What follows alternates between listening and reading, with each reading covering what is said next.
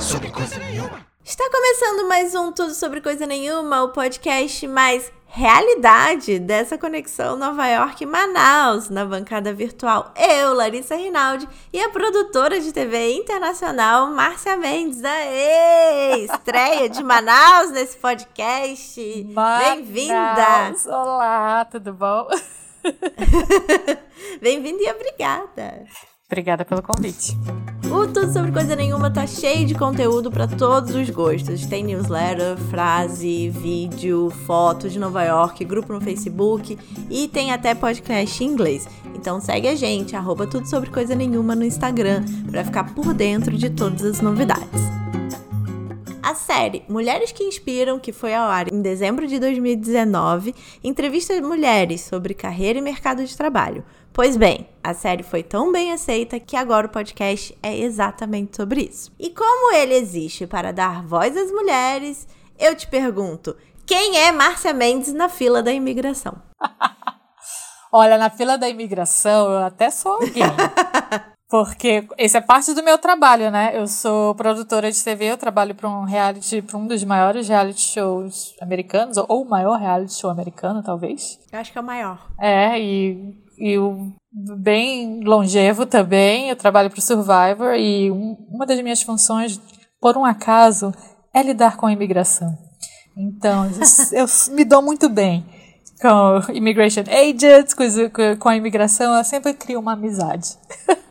Amo! Você que bota o povo tudo no, dentro do avião para ir para Eu tenho que é, ter certeza de que todos os nossos vistos estão Uhum. ok, porque a gente passa muito tempo né, em cada lugar. Então eu preciso ter uma relação muito boa com a imigração e muito próxima para poder ter certeza que a gente está na lei, na legalidade, está todo mundo com visto de trabalho e que ninguém vai ser preso. Às Uau. vezes eu esqueço de aplicar por um visto esqueço, mas é por isso que a gente tem que ter uma boa relação com a imigração, porque a gente vai lá e chora e pede mil desculpas e aí sempre a gente dá um jeito. Eu amo o trabalho de produção, porque sempre, sempre tem um choro envolvido no meio sempre dá tudo certo. Sempre, a gente sempre dá um jeitinho, né? A gente vai entrar em maiores detalhes do Survivor de produção e tudo mais, mas aqui a gente fala de trajetória profissional, sem cortes. E por isso eu começo bem do começo. Da onde você é e por que, que você foi estudar relações públicas na faculdade? Não, eu sou de Manaus, nascida e criada em Manaus. E, na verdade, eu fui estudar relações públicas depois, na verdade, eu queria fazer medicina, obviamente. Manaus, todo mundo quer fazer medicina, direito, engenharia, né? E aí, muito CDF na escola, mas, obviamente, o vestibular de medicina me, me parou. Uhum. É, então, isso foi um choque, foi o primeiro choque de realidade na minha vida. E aí, eu fui é, fazer faculdade de engenharia da computação. Mentira! Sim, eu fui fazer engenharia da computação, que não tinha nada a ver, nossa, uma área de exatas. Eu realmente, ou eu era da área de biológicas ou de humanas, mas exatas não era meu forte. E aí, porque eu queria ganhar um carro, tá, gente? Também tem, tem, o, pro, tem o rolê, né? Você entra na faculdade pensando que quer ganhar o carro. E aí eu fui fazer, nesse, meu primeiro vestibular eu fiz para medicina e engenharia da computação, em duas faculdades é, diferentes. E aí eu não passei em medicina, fui fazer engenharia da computação, continuei estudando para medicina, fiz de novo vestibular, não passei. E aí a minha vida tomou um outro rumo, porque aí o Survive apareceu na minha vida. Ah, mas foi assim de sopetão já? Foi, eu tava fazendo faculdade de biologia. Porque aí eu fiz engenharia da computação e aí como eu não passei no segundo vestibular de medicina, eu comecei em é, biologia, numa terceira faculdade. Tá, Mas calma, você saiu da, da engenharia de computação? Eu, eu levei. Ou você começou paralelo? Eu comecei paralelo e depois eu larguei engenharia da computação porque eu zerei álgebra linear. Eu fiz hum. quatro períodos de álgebra linear, não sabia para onde ia. Quando eu zerei álgebra linear, eu falei, gente, o que, que eu estou fazendo aqui? Vamos ser realista? Isso daqui não é para mim.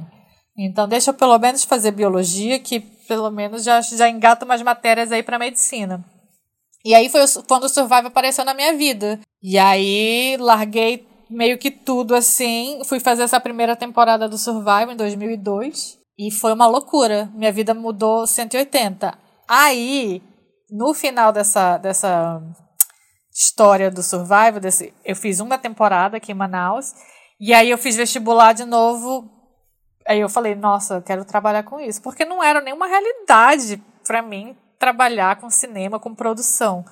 E quando eu fiz essa primeira temporada, eu pensei, nossa, é isso que eu quero fazer.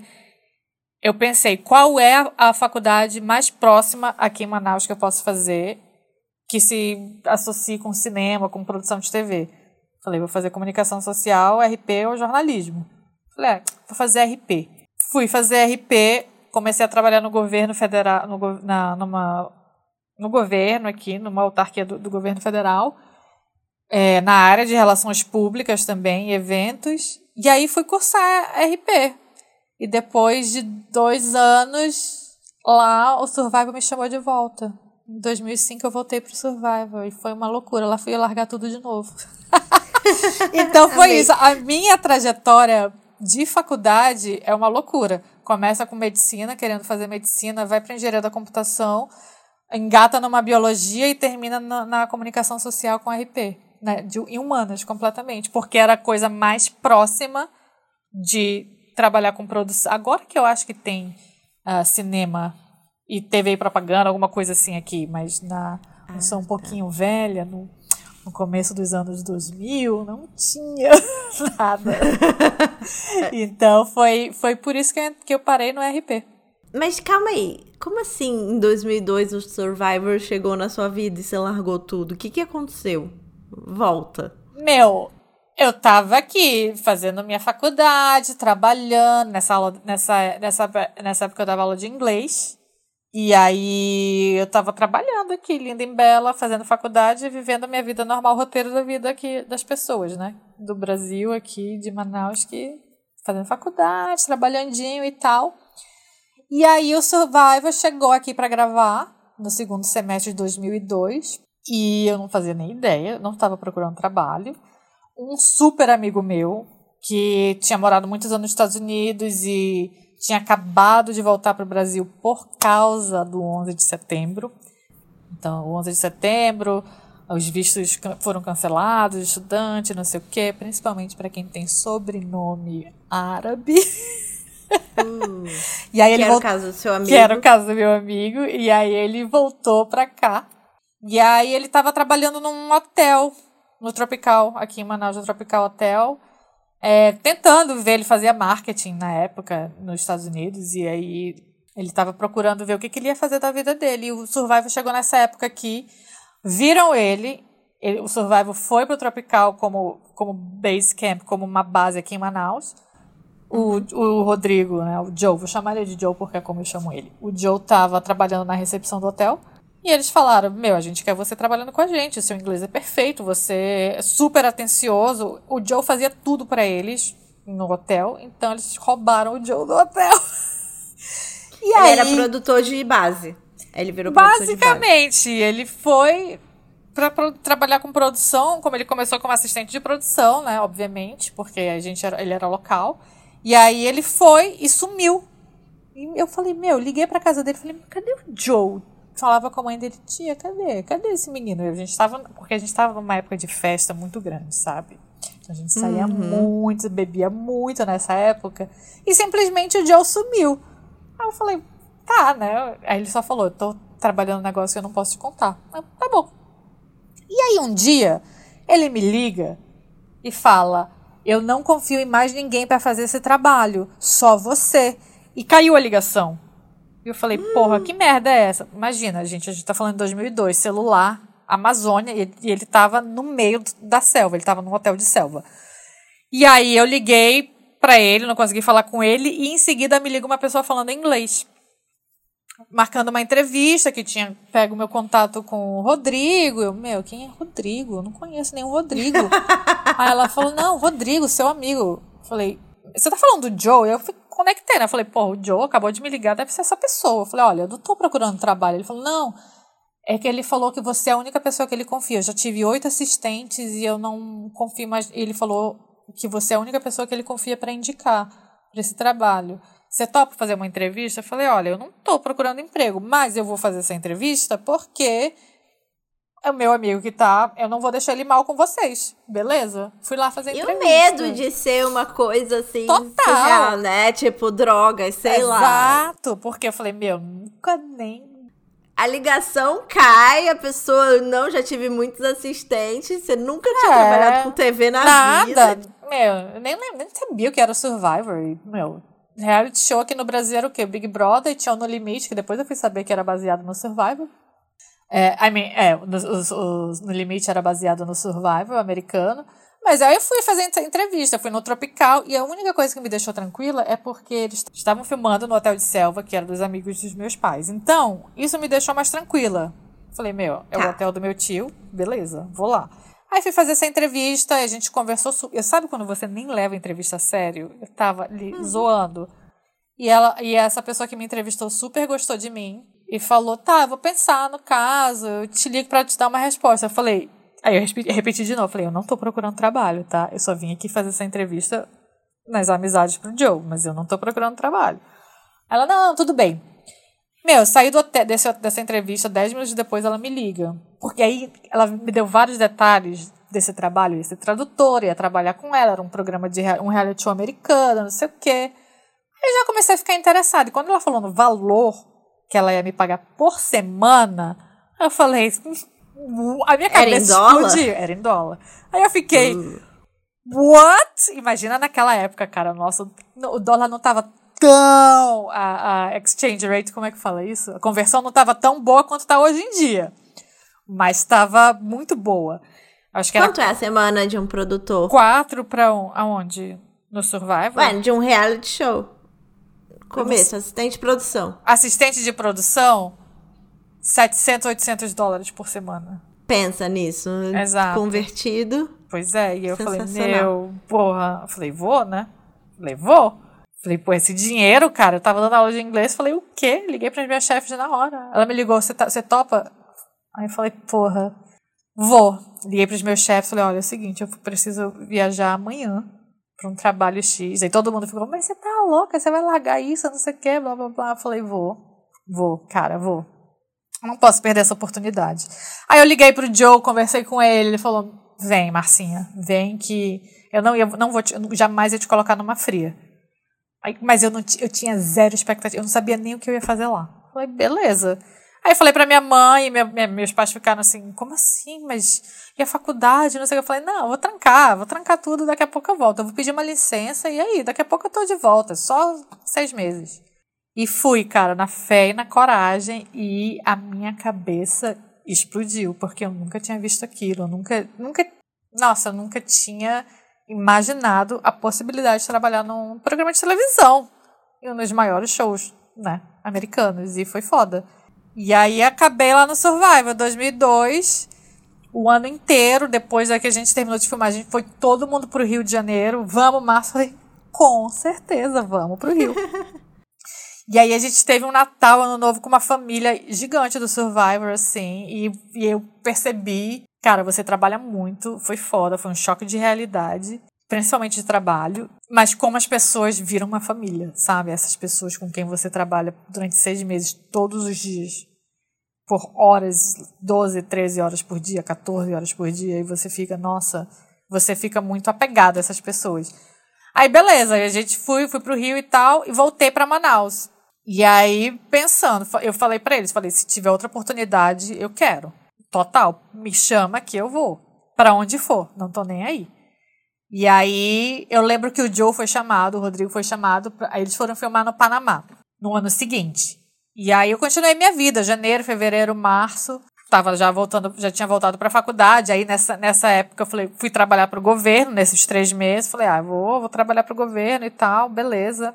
Consegui um trabalho no governo. E aí, esperando uma essa possibilidade de trabalhar no Survivor. E aí, março veio, que era a época que eles filmavam. Não me, me chamaram, mas aí a, é, a, a line producer da época não, não autorizou. Porque ela falou que eu ia ser muito cara para fazer um trabalho de local, de uma pessoa local no Panamá. Aí eu ah, fiquei arrasada, mas eu, ah, tudo bem, né? Bola pra frente. E todo ano era a mesma coisa. Você quer voltar? Você quer voltar? Eu falei, meu, quero. Vocês sabem que eu quero, mas eu só vou largar minhas coisas de novo aqui quando eu tiver a passagem na minha mão. Ah, justo. Né? Não vou largar a minha vida de novo. E aí, beleza. Aí continuei trabalhando no, no governo, fazendo minha faculdade. Quando foi em 2005, foram filmar na Guatemala. E aí a, a pessoa que tinha me contratado aqui no, no Amazon falou: E aí, topa? Eu falei: Olha, aí eu fui bem grossa. Eu falei: Olha, vocês já sabem a minha resposta. Eu quero voltar a trabalhar com vocês, mas eu não vou largar nada, eu não vou mover uma palha da minha vida, a não ser que eu tenha essa passagem, esse contrato no meu e-mail. Porque eu tô cansada de falar, sim, beleza, você vem, e aí a line producer cancela tudo, porque, enfim, custo alto, whatever, entendeu? Uhum. Aí, beleza, três dias depois estava o contrato no meu e-mail, minha passagem. Aí eu fui aí, aí foi de novo, fui lá, fui eu. pedi, Seis meses. Pedi licença não remunerada do trabalho. Falei, gente, é o seguinte, vou ali. Aí começa tudo de novo. Você tá louca? Pedi licença da faculdade, trancar a faculdade. Você tá louca? Você vai de novo? Falei, vou. Vou, mas é só seis meses. Eu vou ter essa experiência de novo. Aí vou, vou trabalhar fora do país. Isso vai super. Nossa, vai super adicionar no meu currículo. E, meu, como, como eu trabalhava nessa área de RP na, no governo, na, na SUFRAMA, né, que é a Superintendência da Zona Franca de Manaus e, Manaus, e aqui no Amazonas, então a gente lidava com muito, muita gente de fora. Então eu falei, meu, isso vai ser uma super experiência. Eu vou, eu vou aprimorar meu espanhol, meu inglês já é mega bom e vou trabalhar com gente de fora. Vou, vou lá ver qual é. Só que aí dessa vez ele, eles não me largaram mais. E aí continuei indo. E aí, depois de um tempo, eu tive que pedir realmente demissão do meu trabalho. depois de uns anos, falei, ok. Não vai Só ser. Depois você tava muito dentro. Sim, aí eu falei, foi, fato. foi. Mas aí foi uma loucura, né? Porque todo mundo achou uma mega loucura minha sair daqui por uma coisa que é instável, né? Porque eu não tenho um contrato fixo. A gente é. Todos nós somos freelancers, mas. Mas é o que eu falo, gente, eu tô há 15 anos no mesmo, na mesma empresa. Sendo que se eu contar com 2002, são 17 anos, sei lá. Enfim, é o trabalho mais estável de freelance que alguém pode ter. Sim, Tirando, total. né? Aí foi assim que começou essa minha história com Survivor. E eu nunca mais larguei. E eu divaguei Esse... muito, desculpa, Larissa. Não, imagina, tem que devagar mesmo, que é bom que eu tenho mais informação para perguntar. Esse trabalho da Zona Franca era concursado? Por isso que não, você... não era concursado, era terceirizado. Terceirizado. Entendi. Mas você podia pedir licença. Licença não, não remunerada. Podia pedir Longas. licença não remunerada. É. Entendi, entendi. E aí depois saí acho que foi depois de um ano que eu falei, é, realmente, acho que eu não vou voltar. Aí eu pedi demissão mesmo. Falei, gente, pode me demitir, realmente, desculpa, desculpa aí. Obrigada por tudo, mas não vai rolar. E aí você largou a faculdade e foi trabalhar. Também, nossa, isso daí é o meu calcanhar de Aquiles e eu acho que é a maior decepção da vida dos meus pais, que eu, que eu não me formei, mas eu não tinha como deixar passar essa oportunidade. Tipo assim, você vai se formar pela UFAM, pela Universidade Federal do Amazonas, ou você vai fazer essa carreira fora. O que, eu vou aprender na UFAM que o Survivor não vai me ensinar? Entendeu? Uhum. Total, total. Então, ter, faltou um ano e meio. Um ano e meio, acho que, pra eu terminar minha faculdade. Uma coisa assim. Tudo bem. Ai, mas já fui jubilada. Eu fui jubilada de todas as minhas universidades, gente. De três universidades eu fui jubilada.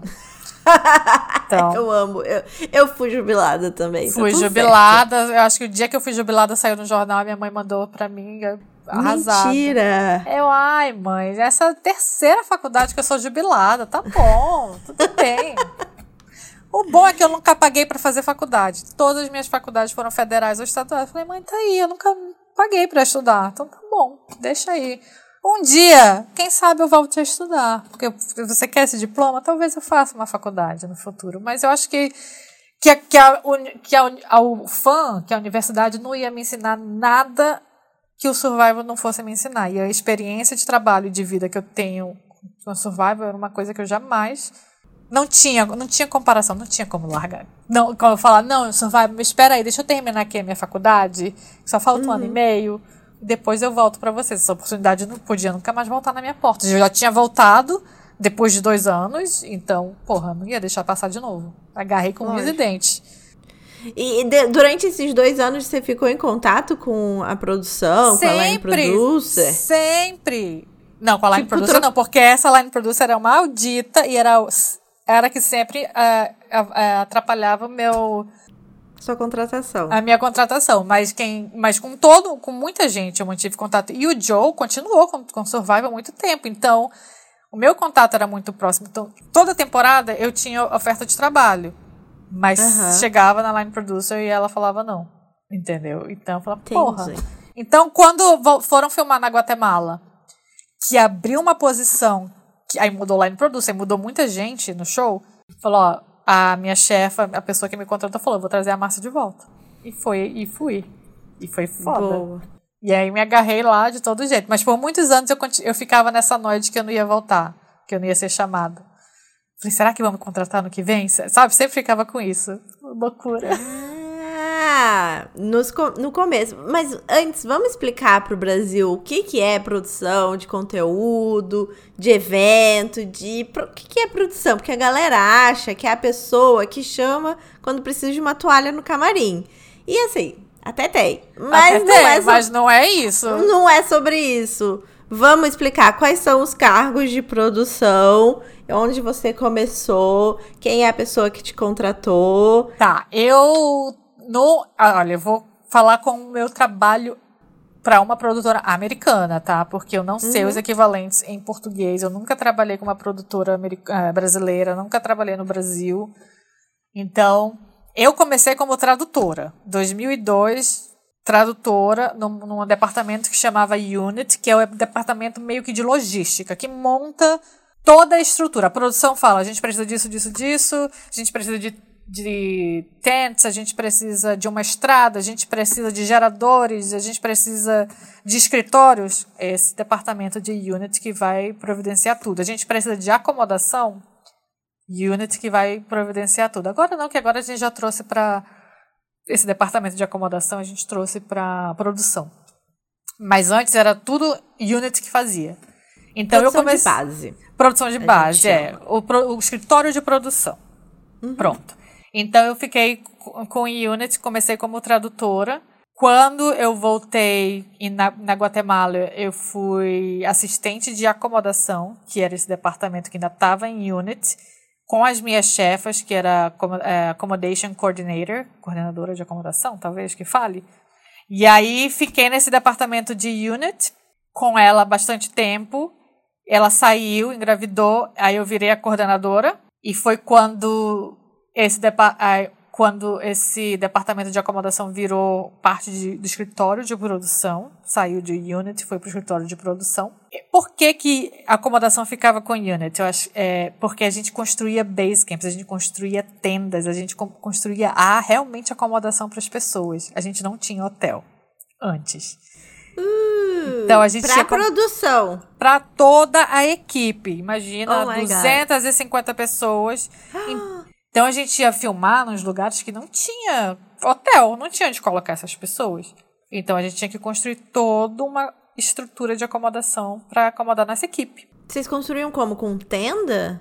Depende. Na Guatemala, por exemplo, a gente comprou trailers. Sabe essas caravans, Justo. esses trailers? Uh -huh. Uh -huh. Esses motorhomes. Então a gente teve todo um base camp feito de caravans. Foi, foi para mim foi a melhor acomodação que a gente já teve. E olha que a gente fica em resort hoje em dia. Mas era tão bom você ter o seu trailer e você e tá todo mundo junto ali, sabe, vivendo tipo numa comunidade. E quando não tinha trailer, a gente construiu tendas, é, mas eram umas tendas bem grandes, assim, camping tents mais grandes, com banheiro e tal. E depois acabou essa, essa história de base camp, de acomodação em base camp, e virou só hotel. Então, quando virou só hotel, é, eu virei, eu fui para o escritório de produção. E aí, depois disso, eu virei coordenadora de produção, que aí já é um outro trabalho que já que aí liga realmente escritório de produção, liga todos os departamentos. E eu faço shipping, eu faço vistos, eu cuido da, do, da, da, entrega, do envio aéreo, do air freight de câmera, é, dos, dos participantes, também é parte do meu trabalho, contrato de todas, de toda a nossa equipe. É muito burocrático. É um trabalho bem burocrático, mas que também às vezes eu tenho que ir para o set de filmagem. Porque no final das contas, a produção faz tudo.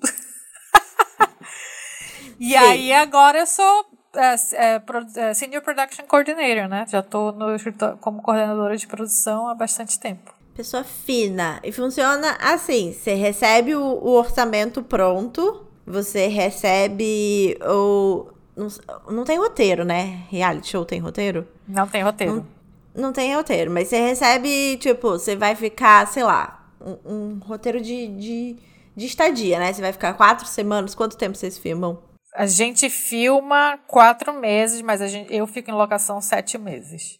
Porque tem a gente chega para pré-produção, então chega a primeira equipe, eu estou nessa primeira equipe, uma das primeiras pessoas a chegar, primeira leva de pessoas, para poder abrir container, tirar todo o nosso equipamento. Então eu tenho que estar tá lá para é, fazer os vistos das pessoas que vão chegar, é, fazer os, o, junto com a produtora executiva, que é a minha chefa direta, a gente vai para reunião com o governo, fazer todo o rolê de olá, chegamos, estamos aqui prontos para filmar, explicar o que, que a gente vai fazer.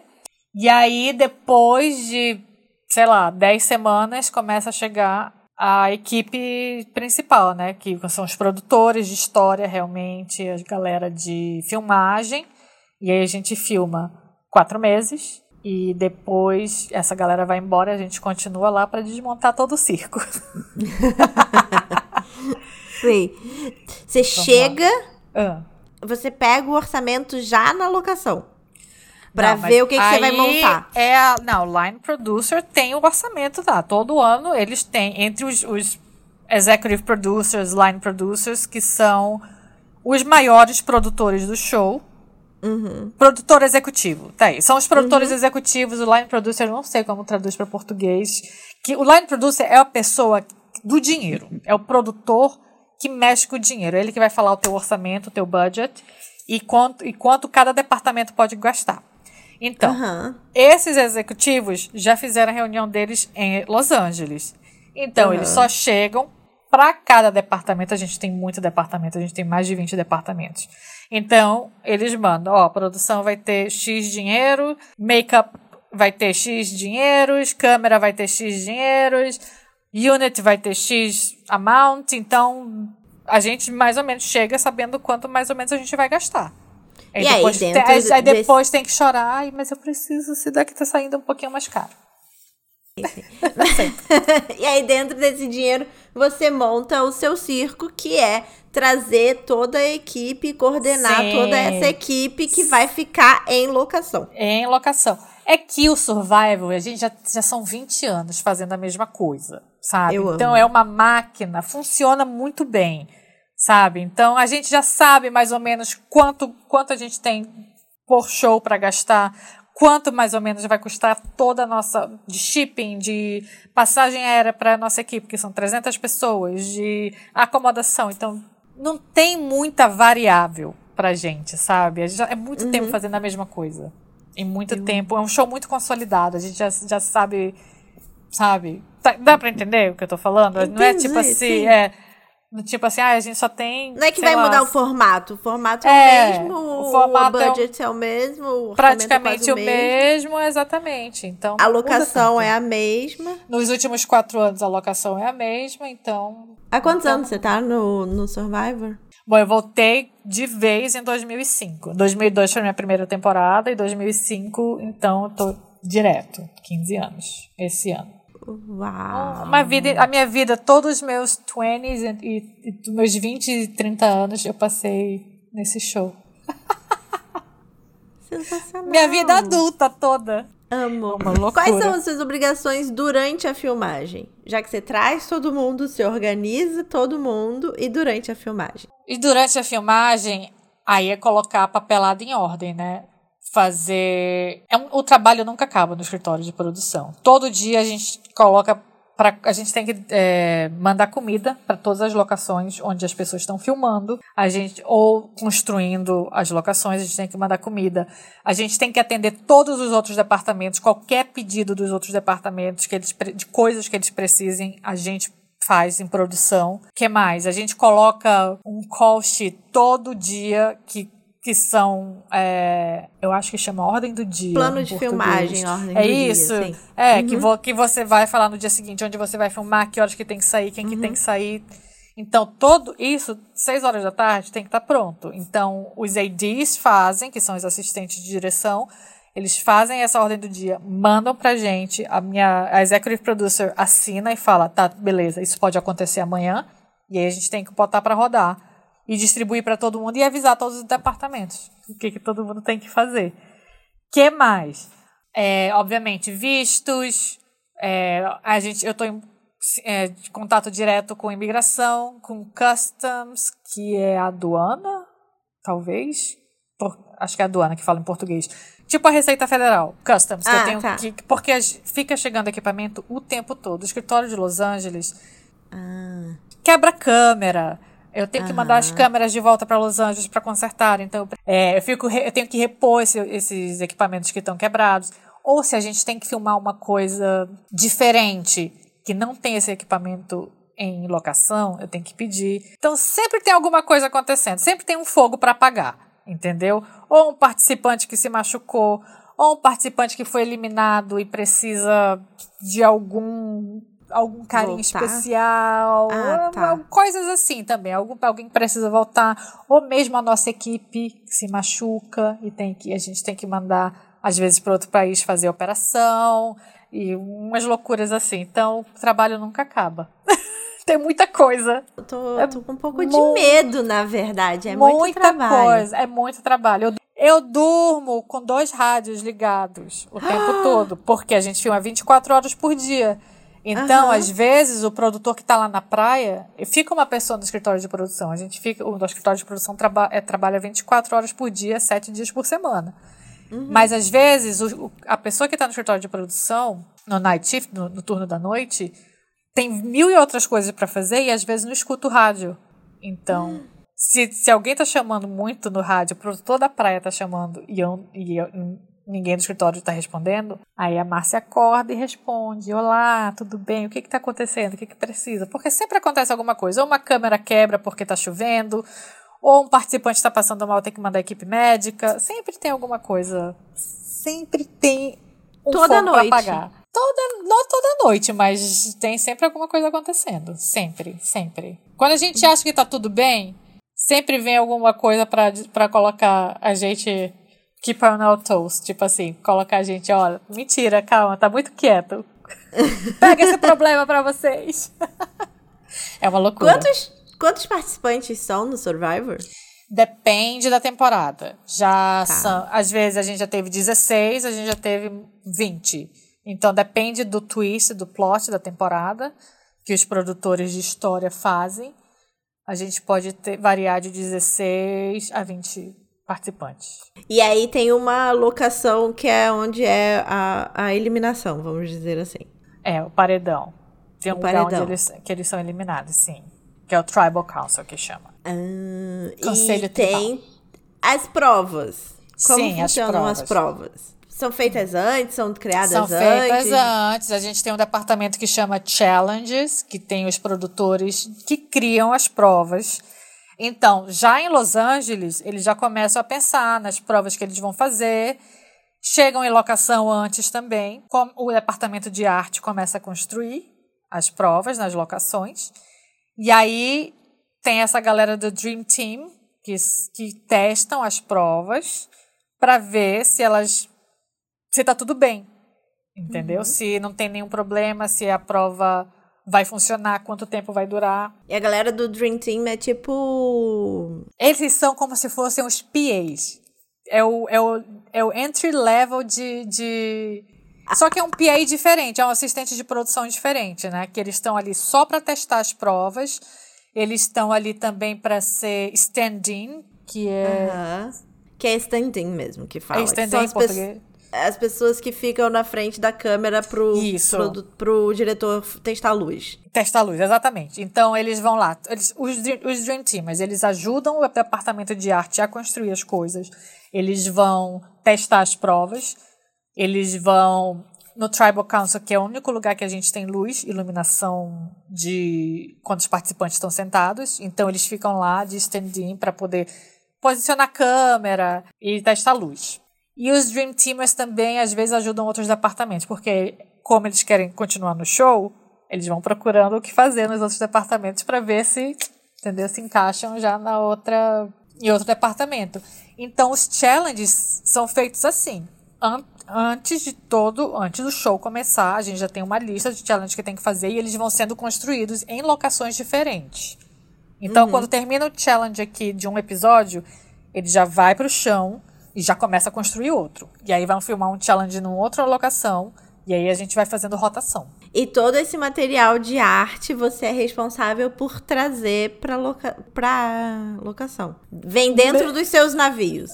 Não, maioria dos elementos de arte a gente compra em feed. Então a gente tem um departamento de marine que de transporte, de mari, que é de barco e carro, que aí a gente coloca nas balsas que vem da, da ilha principal de Nandi e vai para a nossa ilha onde a gente fica. Então, o departamento de arte tem uma compradora que fica na ilha principal. Então, ela tá, como todos os departamentos. Yunis também tem um comprador, a arte e a produção também tem uma pessoa que para fazer as compras. Então a gente manda essa lista para lá, cada departamento para os seus compradores. Tudo é colocado numa balsa que vem duas vezes por semana repor os elementos. Às vezes existem materiais que não tem na locação que a gente precisa trazer de fora. E é aí que eu entro. O departamento de arte vai falar: eu preciso desse, desse, desse material, comprei, o que, que eu faço ali? E aí o que tenho que organizar é a vinda desse material para a locação. Dá um exemplo. Há uns duas temporadas atrás a gente teve que construir uma estátua, praticamente uma estátua da liberdade de dois participantes numa ilha. E era um de material... cada um? Eram dois. Eles iam, era do Rob e da Sandra, e eles iam, era um busto deles enorme. Sabe o que, que parecia? Aqueles, aqueles, aquelas estátuas da Ilha de Páscoa, sabe? Uhum. Aqueles moais enormes. E porque era o tema da, daquela temporada, eles eram os dois participantes icônicos de, de temporadas passadas do Survivor, e aí eles iam ser tipo coach, ensinar os participantes novos como ganhar o show. Era uma coisa assim. Uhum. Então a gente tinha que construir essas duas estátuas, não tinha em feed. Um artesão da Austrália fez peça por peça dessas, dessas estátuas. O departamento de arte falou: Márcia, precisa trazer isso para cá. E nossa, e foi uma foi caro para trazer aquilo. E foram vários air freights, entendeu, para trazer toda todo esse material de feed, uh, de da Austrália para feed, para construir duas estátuas enormes numa praia. Elas ficaram maravilhosas, gente. Se vocês puderem assistir essa temporada, temporada 39, vocês vão ver essa estátua, as duas estátuas. Elas ficaram gigantes e incríveis. Vale a pena. Não foi montado? O cara foi lá montar depois? Não, é, foi montado em locação. Então, ela, essas peças vinham separadas para serem montadas. É, exatamente. E uma peça super frágil. É uma loucura. Às vezes a gente usa uma câmera que. A gente começou a usar uma câmera recente que. Que eles usam no estádio de futebol americano, que chama Cable Cam. Que ela fica. Ah, sabe aquela câmera uh -huh. que fica correndo no uh -huh. estádio? E a gente começou a usar essa câmera. Só que meu, a gente está numa ilha em feed no meio do Pacífico, é super complicado trazer. Não, assim, não é, ah, eu preciso de uma câmera amanhã e tá lá. Eu preciso conversar com customs, eu preciso colocar no avião, eu preciso fazer o clearance dessa, dessa, desse equipamento, com, que é, uma, é um importe temporário, uma importação uhum. temporária, então tem tudo isso.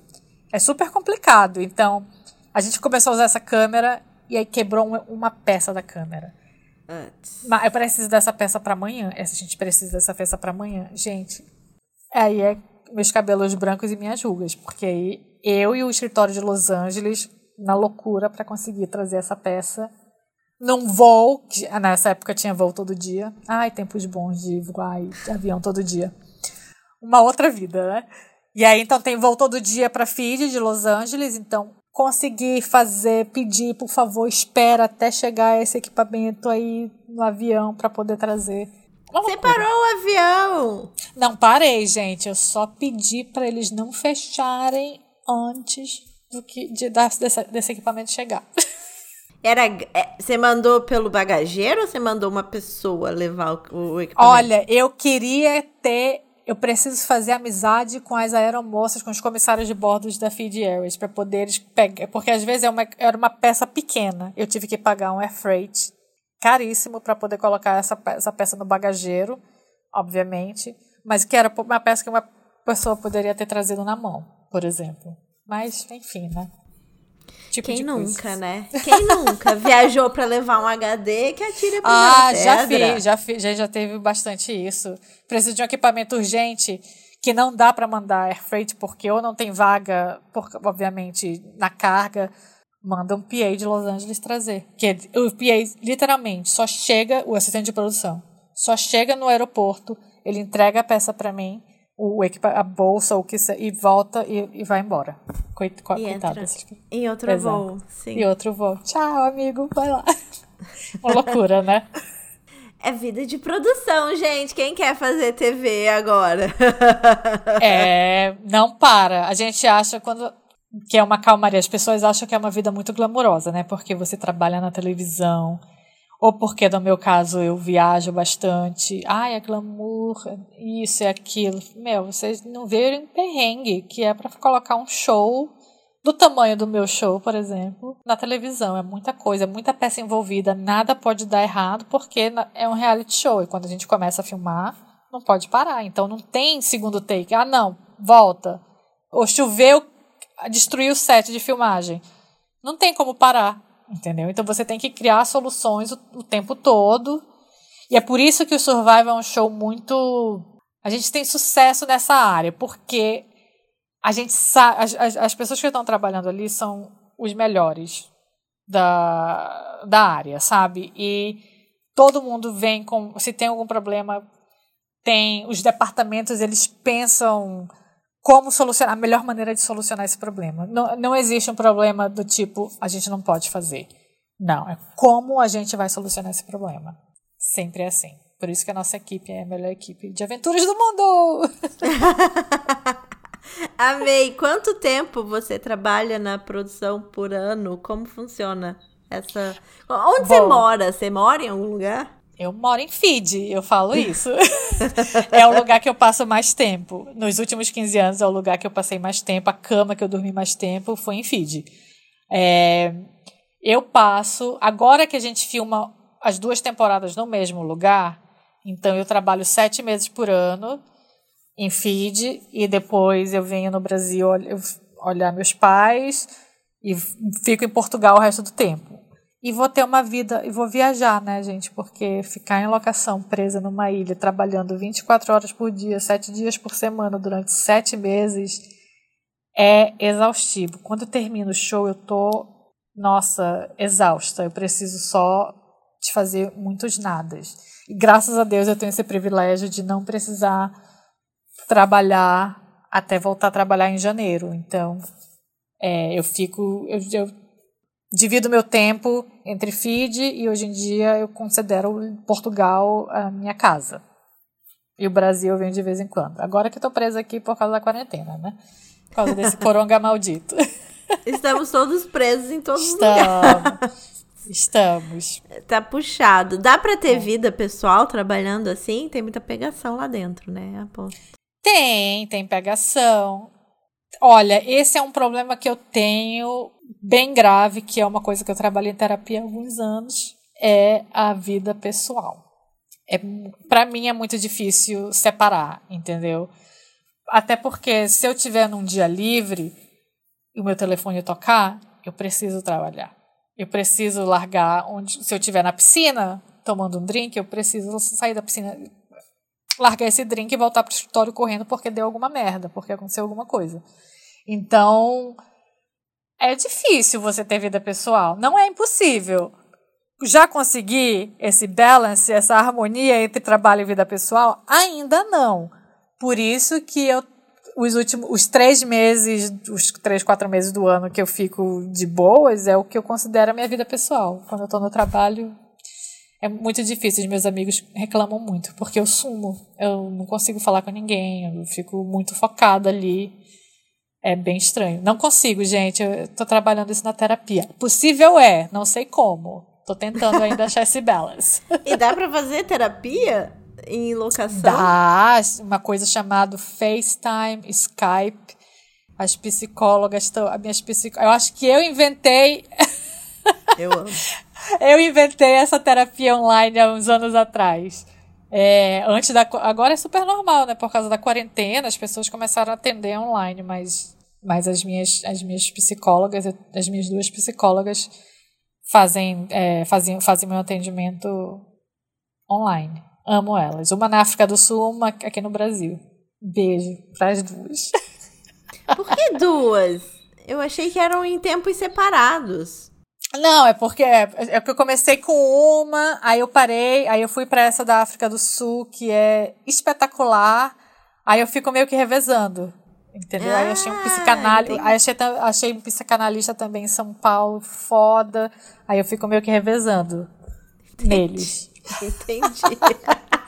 Alguém tem que consertar essa doida. Essa, eu... porque é difícil entender o meu estilo de vida também. Como que você vai contar para um psicólogo que, meu, ah, onde você mora? Então, eu não moro em lugar nenhum. É muito difícil. Essa da África do Sul, ela já trabalha com muita gente de produção. Então, ela super entende o que eu tô falando. Eu não, eu não tô falando nada grego para ela, sabe? Então, é, eu gosto dela por causa disso.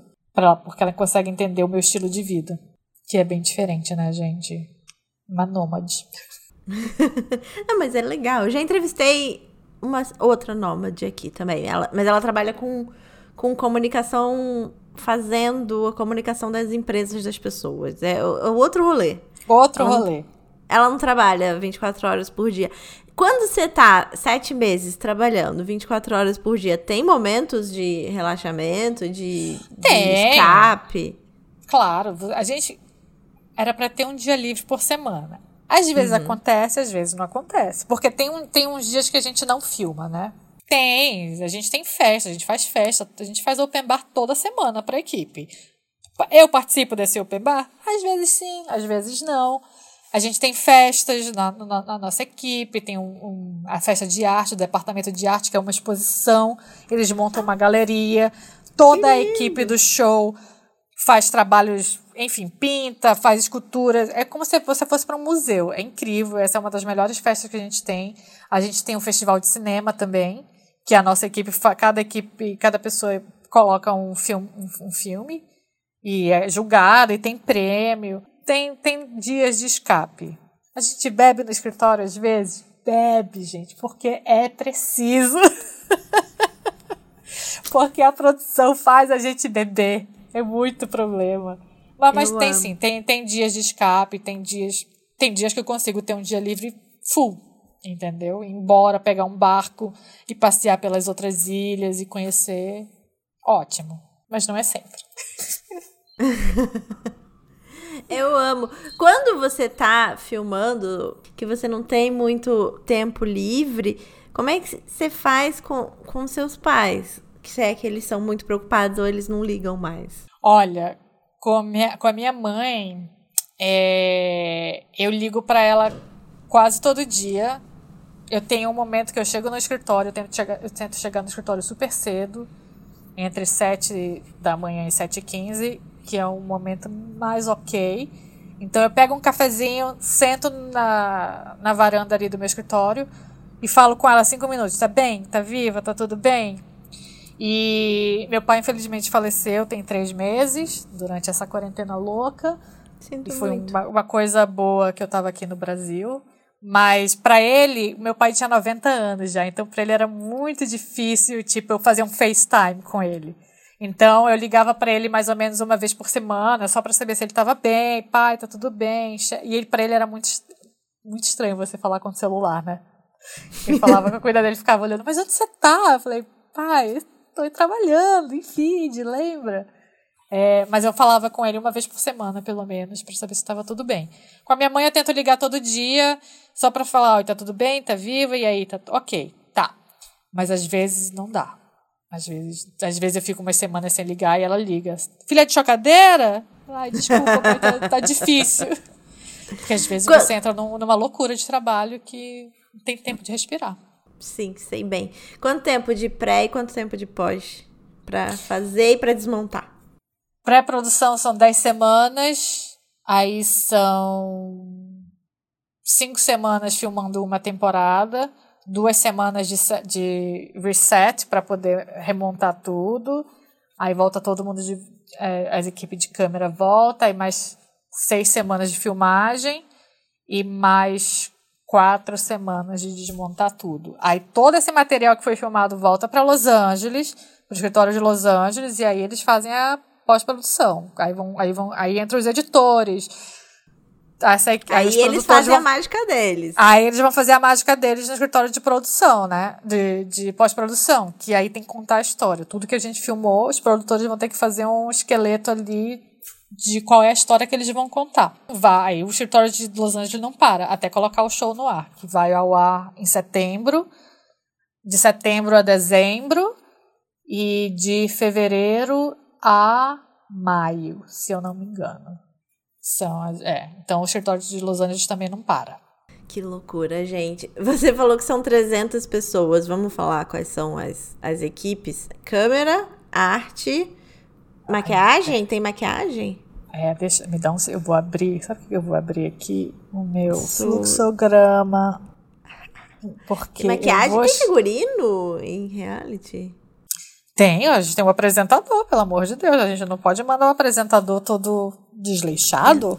Justo, justo. A gente tem um apresentador e a gente tem que ter certeza que os participantes não estão com roupas que tenham logo, Uhum. Sabe? Tem que. Tem, é bem específico o jeito que eles estão montados, né? Não é que eles tenham uma pessoa que vai lá colocar roupa neles, mas a gente tem um uhum. departamento de wardrobe que vai é, fazer com que eles não é, descumpram regras. Descumpram regra, regras para aparecer na televisão, exatamente. Deixa Justo. eu te falar quantos. É, eu quero mostrar. saber quais são as, as cabeças de. pois é, a gente tem, cabeças. ó, pro, produtores, produção, escritórios de produção, a contabilidade, locação, é, maquiagem e wardrobe. Uhum. Uh, tem, uma, tem, a gente tem uma, uma, um departamento de CBS, que sempre vai um representante da, da, da network, então tem CBS. Tem o departamento de câmera, o departamento de camera tech, departamento de áudio, departamento de audiotech, tem marina e transporte, tem catering, que faz as nossas comidas maravilhosas, eles são muito importantes. Tem a equipe de post, tem segu segurança, security, tem safety, que, que são dois departamentos diferentes, né? Safety cuida mais da nossa segurança, é, tipo, para não explodir nada, para não pegar fogo. Esse é o departamento de safety. E se tiver alguém, se alguém tiver que se pendurar, para ter certeza que não vai ter nenhum acidente envolvendo a nossa equipe. E, esse, e o segurança é, obviamente, como o nome já diz, que são os guardas é, que não vão deixar ninguém se aproximar. Que mais que a gente tem? Unit, que é o departamento de que eu falei, que é tipo de logística, que monta o nosso Basecamp, que monta tudo que a gente precisa. Tem o departamento de challenge, que é quem faz as provas o departamento de arte, que são, é, obviamente, faz todo, constrói todos os cenários. Tem o departamento de second unit, que é que vão fazer, enfim, certas filmagens onde não aparecem os participantes. Tem o departamento de Cineflex, que fazem as imagens aéreas. Tem o departamento Drone, que também é um, é um departamento que faz parte mais ou menos do departamento de Cineflex, que faz imagem aérea, mas com os drones. E é isso. Ah, tem grips, obviamente, que, que montam todas as estruturas de metais para as câmeras.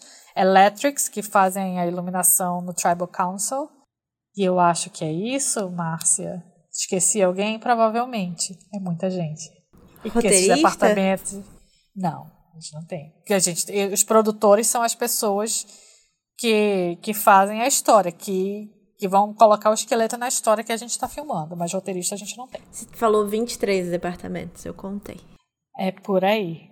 É por aí. Acho que esqueci alguém, gente. Pode ser que sim. Tô tentando pensar. Eu, tô, eu fui pelos escritórios, eu fui pensando onde estão os escritórios, aí eu fui por departamento assim, mas acho que não esqueci ninguém. E obviamente o, o nosso apresentador. que é um departamento só para ele. só para ele. Super importante. Eu acho que é isso. É muita gente, são 300 pessoas de mais de 25 países, porque onde a gente vai passando, a gente vai arrastando gente para nossa equipe. É muita gente. É uma equipe multicultural. Gosto assim. e é inglês 100% do tempo. 100% do tempo, mas, por exemplo, eu falo muito espanhol. Muito espanhol, porque tem muitos panamenhos, guatemaltecos, é, nicaragüenses trabalhando com a gente. Então, aí o latino não pode ver, né, que se junta. Todos eles, mexicanos. Então, a gente fala muito espanhol. No meu escritório de produção tem uma pessoa do Panamá, a gente só fala espanhol. A não ser que a gente tá, esteja falando com outra pessoa, a gente fala inglês. Às vezes a gente fala espanhol no rádio e a gente leva esporro. não pode falar no rádio. Tipo assim, é. Tem Z. É, muita muito gente. Sensacional. Muito é. sensacional. É, é uma equipe muito, multi, muito multicultural. A gente. Diversidade, sabe? É bem é, é bem maravilhoso para abrir a sua cabeça para trabalhar com gente diferente, cultura, culturas diferentes, jeitos de trabalhar diferente. É um aprendizado enorme. E a gente é uma grande família. Uma família disfuncional? Sim, mas uma grande família. E qual não é? Me conta. Exatamente. Que qual família não é disfuncional? Não é. Você estudou produção formalmente em algum momento depois? Porque eu vi que Sim. você fez uma uma produção Sim, executiva no Senac. Foi. Depois, num, entre uma temporada e outra, acho que foi em 2007, eu acho, eu, eu senti necessidade de entender mais. O Survival é uma, uma universidade em si, é o curso em si. Você quiser aprender tudo ali, você pode. Você, você tem a oportunidade de ir para departamentos diferentes para ver ah, o que, que vocês fazem aqui e aprender com a mão na massa. Mas eu fui. Eu senti uma necessidade. Eu, gost, eu sempre fui nerd, eu gostei sempre muito de estudar. Então eu queria dar uma estudada de verdade on paper para ver como funcionava isso. E até para ver como funcionavam as coisas no Brasil, porque, como eu disse, eu só trabalhei fora. Então eu fui para o Senac, eu passei acho que três meses. Nessa época a gente filmava duas vezes por ano, duas locações diferentes por ano. Acho que eu passei três ou dois meses em São Paulo e eu fiz Senac. Fiz produção executiva de TV e cinema e fiz produção de TV. Fiz dois cursos no Senac. Foi bem Valeu. diferente. Assim, foi muito diferente. Foi, falei, nossa, é, é muito diferente o, o rolê. Principalmente porque aqui o orçamento é sempre muito pequeno e isso era uma coisa que os professores sempre enfatizavam. Olha, com orçamento pequeno vocês têm que fazer isso, não sei o quê. E para mim era, era um, muito alien, né? Porque, meu, é, o nosso orçamento é gigante, a gente não é ilimitado, mas eu não. É, raramente alguém fala para mim, não, você não pode comprar isso, ou você não pode fazer isso. Tá bom. Muito raramente. Então foi muito. Foi bem diferente, assim. Mas também nunca. Eu fiz esses cursos, foi ótimo, conheci gente, achei que, que valia a pena também para fazer um network. Mas aí também não parei no Brasil, então não adiantou de nada, né? Mas foi bom para ver como funcionam as coisas aqui. Tem algum perrengue, muito perrengue, que você tenha passado em alguma gravação que você possa compartilhar? Porra, perrengue. Perrengue tem todo dia, né? De algum momento. Mas assim, eu tenho dois perrengues, acho que três. Um de gravação mesmo, que foi quando um participante na temporada do Camboja, ele passou muito mal. Esse dia eu achei que ele ia morrer. Eu falei, puta, a gente vai perder um participante filmando. Foi foda. Isso tá online para vocês verem no YouTube se quiserem ver. Foi, a gente teve que fazer uma evacuação médica foda. Esse cara tava rolando os olhos. Foi a primeira vez que eu me lembre que durante a gravação o Jeff chamou a equipe médica, mas não foi só a equipe médica, foi a equipe inteira foi para frente das câmeras porque tinham esse participante passando muito mal, muito mal mesmo, tipo ali no, no limite entre a vida e a morte, e outros participantes passando mal ao mesmo tempo. Então tinha muita gente passando mal e pouca pouca equipe médica. Então muita gente correu para frente das câmeras, foi uma loucura esse dia. O rádio não parava, a gente tentando mandar o helicóptero. Esse foi esse dia foi bem foda. Foi Mas o que aconteceu? Foi um challenge? Foi num challenge, estava muito quente, obviamente eles estavam desidratados, estava super quente e eles tiveram heat stroke. insolação. Insolação, eles tiveram insolação, mas a insolação de um, de um participante em particular foi severa, severa, de mandar ele direto para o hospital de helicóptero. Eu falei, puta, só falta esse cara morrer. Graças a Deus, no dia seguinte, dois dias depois, ele, eu fui encontrar com ele, e olhei assim como se nada tivesse acontecido. Esse foi um perrengue de gravação, entre outros, entre outras coisas, sim. Mas esse eu acho que foi o que mais me assustou. E, obviamente, a gente teve um ciclone para a equipe. É, não foi durante uma filmagem, foi, foi com a gente, com a minha equipe. A gente teve um ciclone categoria 5, o maior, a maior categoria que atingiu o feed nos últimos não sei quantos mil anos. Foi horrível, achei que eu ia morrer esse dia.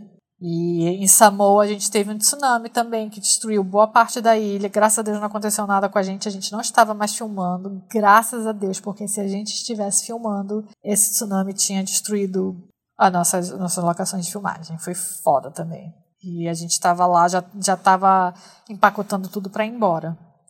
E esses três foram assim bem pontuais para mim, que, que são coisas que eu lembro que foram principalmente o tsunami e o, e o ciclone foram tragédias naturais, né? Então, para mim, que nunca tinha vivido isso, de repente passar por um terremoto com tsunami na sequência, para mim foi muito bizarro. E um ciclone que parecia filme de terror. A gente saiu dos quartos no dia seguinte do ciclone, estava tudo destruído, tudo, tudo, tudo, tudo.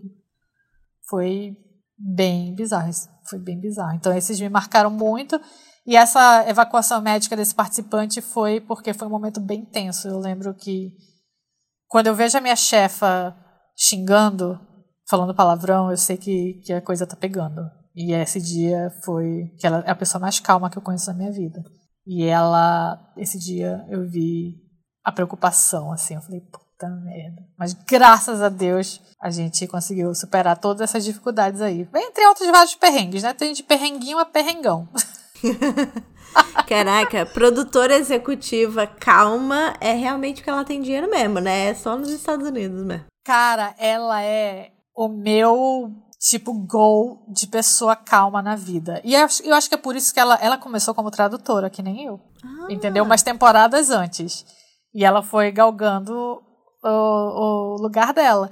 E ela, com merece muito estar no lugar que ela tá, porque ela é muito calma para tomar as decisões. Então pode estar pegando fogo o mundo e ela tá ali super calma. Eu nunca poucas são as vezes eu já trabalho com ela. Eu comecei a trabalhar com ela em 2002. Ela era assistente de produção. Ela já não, não era nem mais tradutora, ela já era assistente de produção. E aí ela foi e eu lembro dela super calma sempre, super serena. E até hoje, no maior dos problemas que a gente tem, poucas vezes eu vi, é, eu a vi levantando a voz para alguém. Ela é super calma, ela é um poço de serenidade. Tudo que eu queria ser, mas meu sangue latino não deixa. a gente acha, a gente acha chique, né? A pessoa que não super, grita. Nossa. Eu acho.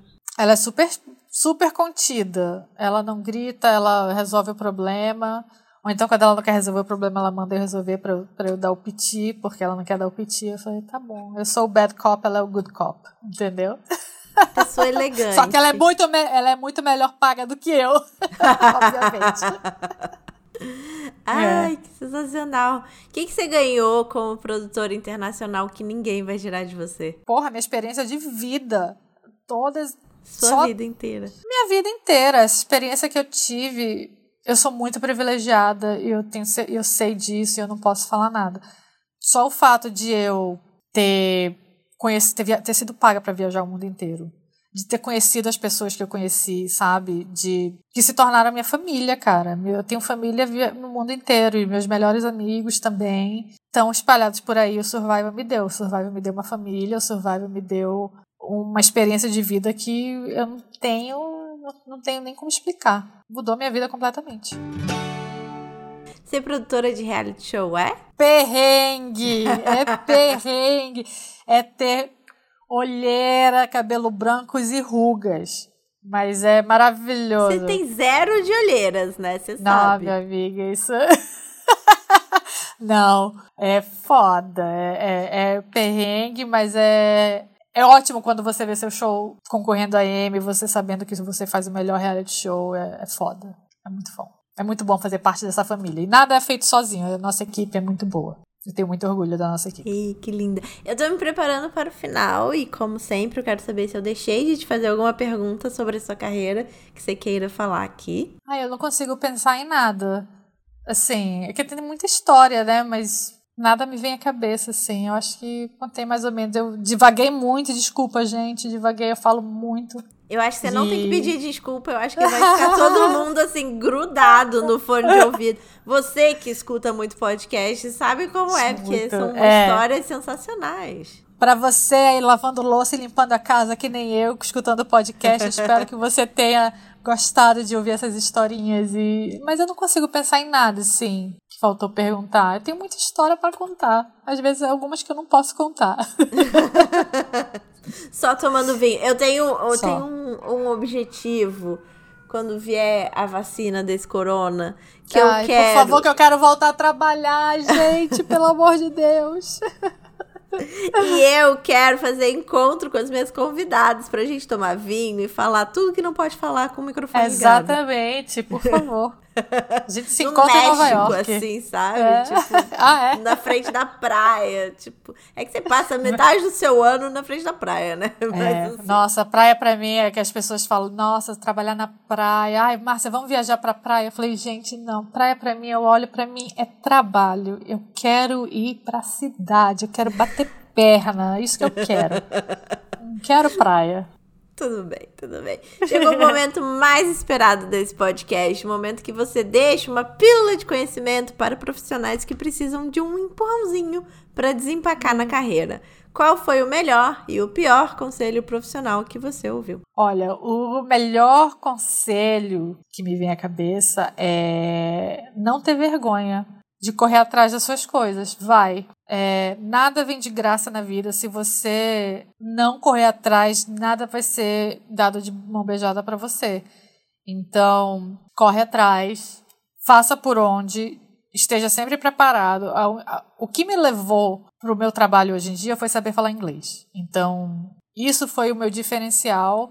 Foi saber falar inglês e foi ser super prestativa para fazer o trabalho. Eu, eu não sou Ai, não, eu sou boa demais para fazer esse trabalho. Não, eu fui fazer o que eles pediam. Ah, até hoje. Nossa, se eu tiver que passar uma vassoura no meu escritório, eu vou passar. Aliás, como eu fiz no dia que a gente teve o ciclone, entendeu? Tive que, pô, sair, tava tudo destruído. Vamos lá, galera, arregacei a manga, vamos limpar esse escritório. Tava lá limpando o escritório. Então, é você não ter vergonha de fazer nenhum trabalho não se sentir boa o suficiente para fazer nenhum trabalho e correr atrás. Vai que, que nada vem de graça. E o pior conselho, eu vou te falar que eu não consigo lembrar, porque provavelmente eu nem prestei atenção. Devo ter olhado para a pessoa e falado: não me diga como viver a minha vida. e é isso. Eu ignorei. Amo. Eu amo, melhor pessoa.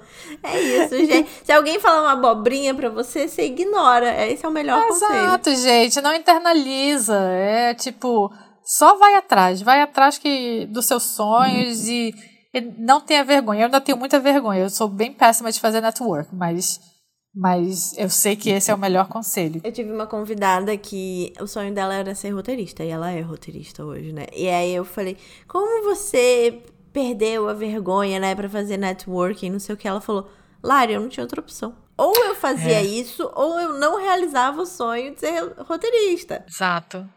Nossa, é. tem uma pessoa que trabalhou comigo Hoje em dia ele tá no Discovery Channel, foda. Ele começou a trabalhar com produção muito mais tarde. Ele trabalhava, trabalhava com política em, em Washington. Ele era consultor e tal. E não sei porquê, ele decidiu que ele queria trabalhar com TV. E ele conheceu uma pessoa no Survivor e foi trabalhar comigo. E as pessoas, não sei porquê, talvez eu tenha uma fama de ser um pouquinho difícil. Talvez, não sei se é verdade, acho que não é verdade. As pessoas estavam muito preocupadas achando que a gente não ia se dar bem. Hoje ele é um dos meus melhores amigos e, tipo, a gente se dá super bem, as pessoas ficam me mega chocadas. E ele é a pessoa mais maravilhosa para fazer network nessa vida. Ele começou como assistente de produção do Survivor e, meu, hoje em dia ele tá num cargo foda no Discovery Channel. Tipo, que eu fico olhando e falei, Jolly, você, hands down, você é foda. Ele, em, em, em que, cinco anos que ele fez isso, ele mudou a vida dele completamente. Ele trabalhava e todos com os política, jobs... né, amiga? Exa é, exato. Mas ele, mas ele é o tipo de pessoa que não tem vergonha. Entendeu? Ele vai te ligar e vai falar: Vamos tomar um café? Olha, eu quero fazer isso, não sei o quê. O que, que você tem para mim? Ele é ótimo. E ele foi atrás e conseguiu. Muito bom. É só não ter vergonha. Vai atrás. Que não, ele não tinha outra opção, como ele falou. Admiro. Exatamente isso. É. É um conselho que eu preciso é, é, seguir na minha vida. Ah, eu também, gente, eu também. Vamos para os quadros? Vamos! Tem na Netflix? Tem na Netflix. É o quadro que a gente dá uma dica que pode ou não ter na Netflix. O que, que você vai indicar? Além de Survivor. ah, eu ia falar isso. Obviamente, eu vou, eu vou indicar o Survivor. Pela primeira vez, eu assisti uma temporada inteira do show essa temporada 40. Gente, assistam, é foda. Não tem na Netflix, mas você dá um jeito de achar. Se você estiver nos Estados Unidos, você consegue assistir pela CBS. Se você estiver pelo mundo, a internet está aí para isso. Eu tenho fé que vocês vão conseguir assistir. E fiquei super orgulhosa. Foi a primeira vez que eu assisti toda uma temporada do show. E é foda. Fora isso, nesse período de coronga e isolamento, eu assisti muito reality show fútil, gente. Só para tirar minha cabeça de todos esses problemas que a gente está vivendo, né? Até porque a gente cancelou nosso show esse ano, tudo que a gente viveu em março para tirar toda a minha. Nossa, isso é uma outra coisa que podia ter contado, mas enfim, fica para uma próxima entrevista. Ainda estou um pouco traumatizada com os acontecimentos de março, tirando a minha, a minha equipe de, de feed. Então eu precisava só relax. Eu só tenho assistido bobagem. Então eu vou indicar é, Love is Blind e Sunset Mile no Netflix. Mas também vou indicar um stand-up comedy que chama Douglas, da Hannah Gadsby, que é fantástico. Ela tem dois stand-ups, um na net, que se você não assistiu, você tem que assistir. E esse Douglas também, da Hannah Gadsby no Netflix, vai lá que é que é show. E vai assistir besteira também, gente, porque olha, só vendo futilidade e besteira pra gente enfrentar essa, esses tempos difíceis. Gente, eu, eu, eu, dei uma leve invejada da sua quarentena, porque eu tô só trabalhando. Eu não assisti Ai. uma besteira, eu, eu tipo, não assisti não, é nada. Não, é porque a minha, a minha quarentena foi bem difícil. Eu vou E continua sendo, gente, porque eu continuo isolada e quarentenada. Tenho saído super. Eu saio pontualmente de casa. Me sinto ainda uma criminosa toda vez que eu vou ao supermercado. Eu sei que as pessoas acham que a pandemia acabou e que tá tudo normal e a vida é oba-oba e festa do caqui. Não é, gente. Não. Se eu não estou trabalhando, pode ter certeza que essa pandemia não acabou. Eu levo por aí, entendeu? Eu não consigo filmar meu show ainda. Então, esse negócio ainda é sério, ainda vai ter muitos desdobramentos. Eu fiquei cuidando do meu pai um grande dia da marmota por meses até ele falecer, então foi, foi bem difícil. Eu estava sem tempo de nada. Então, quando eu parei, eu em julho eu eu e foi assim, não fiz nada, só assisti besteira e voltei a beber. Eu tava sem beber desde janeiro. e aí foi isso. Foi muito. Só por isso que eu só queria futilidade, besteira, então assisti algumas coisas. E agora que eu tô trabalhando, porque como a gente não vai voltar a filmar, agora eu tenho que tirar meu, meu equipamento de feed de alguma maneira, trabalhando remoto por umas semanas. Ah, menina, seu equipamento tava lá ainda, ficou lá ficou seis meses. Tudo, está tudo, tá tudo montado. Eu saí do escritório e fechei a porta. Eu saí ah. de feed com uma mala de mão, com um short e três blusas e muito álcool gel e, e wipes na minha e, e, e Lysol na minha mala. Só. Menina. Tá tudo lá. Tudo, tudo, tudo. Agora a gente vai ter que. Como a gente não vai voltar a filmar esse ano e a gente não sabe quando volta ano que vem, agora a gente tem que mandar de volta pelo menos os equipamentos alugados, né? As câmeras e tudo. Menina. É. Então Ai, agora que... eu tô trabalhando um pouquinho só pra tirar essas coisas de lá e aí vamos ver.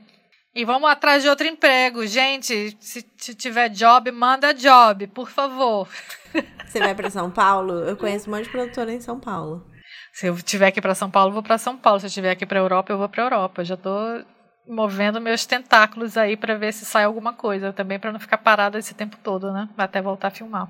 Chiquérrima. Alguma coisa tem que sair. Chiquérrima, tá certa.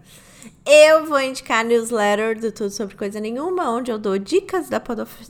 dicas da podosfera, dicas de leitura, faço crônicas de Nova York e crônicas de desenvolvimento pessoal, porque eu não sou boba nem nada, minha filha. Eu cresço e ajudo os outros a crescer também. Tá certo, puxa todo mundo. É isso. Exaltando as manas. Eu... Exaltando as Manas é o quadro que a gente exalta uma mulher incrível que faz a diferença na nossa vida. Quem que você vai exaltar? Eu não vou exaltar uma pessoa, eu vou exaltar todas as mulheres com quem eu trabalho, todas as minhas amigas, todas as minhas mães. Olha, porque eu vou falar, trabalhar com produção é foda. Desculpa o palavrão, mas não tem outra palavra. É muito foda. É um, é um, eu sei que, enfim, a sociedade é machista, mas é um ambiente super machista.